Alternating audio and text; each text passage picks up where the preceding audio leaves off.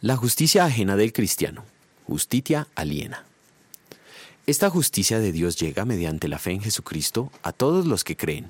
De hecho, no hay distinción, pues todos han pecado y están privados de la gloria de Dios, pero por su gracia son justificados gratuitamente mediante la redención que Cristo Jesús efectuó. Romanos capítulo 3 versículos 22 a 24.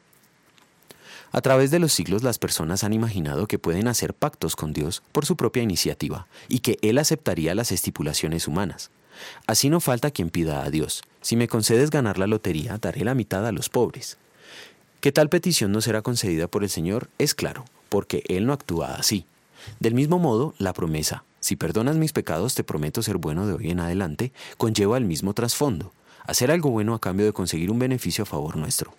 Tal actitud y proceder solo muestra que únicamente haremos el bien si nos conviene. Es obvio que al Señor no le agrada esto.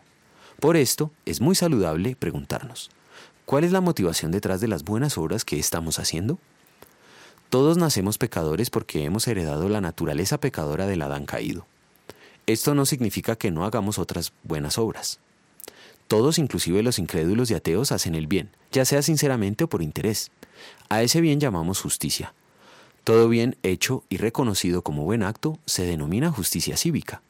Sin embargo, puesto que no somos perfectos ni hacemos el bien perfectamente, Dios no acepta nuestra justicia cívica como justicia.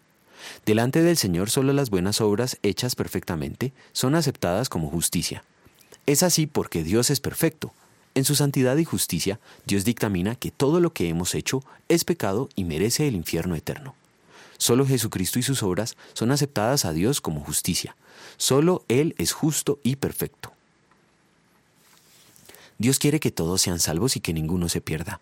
Por eso envió a Cristo como nuestro sustituto, para que sus buenas obras, su justicia, nos sea acreditada y que nuestro pecado sea cargado a Él.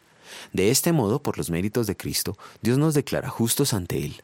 La justicia por la que el cristiano es salvo es una justicia ajena, es la de Cristo. En gratitud vamos a querer hacer buenas obras de justicia, no para ganar el cielo, sino porque realmente queremos hacerlas como expresión de gratitud y testimonio de que ya somos salvos. Oremos. No me mueve mi Dios para quererte el cielo que me tienes prometido, ni el infierno tan temido. Tú me mueves. Muéveme el verte clavado en una cruz y escarnecido. Muéveme tu amor y en tal manera que aunque no hubiera cielo, yo te amara, y aunque no hubiera infierno, te temiera. Amén.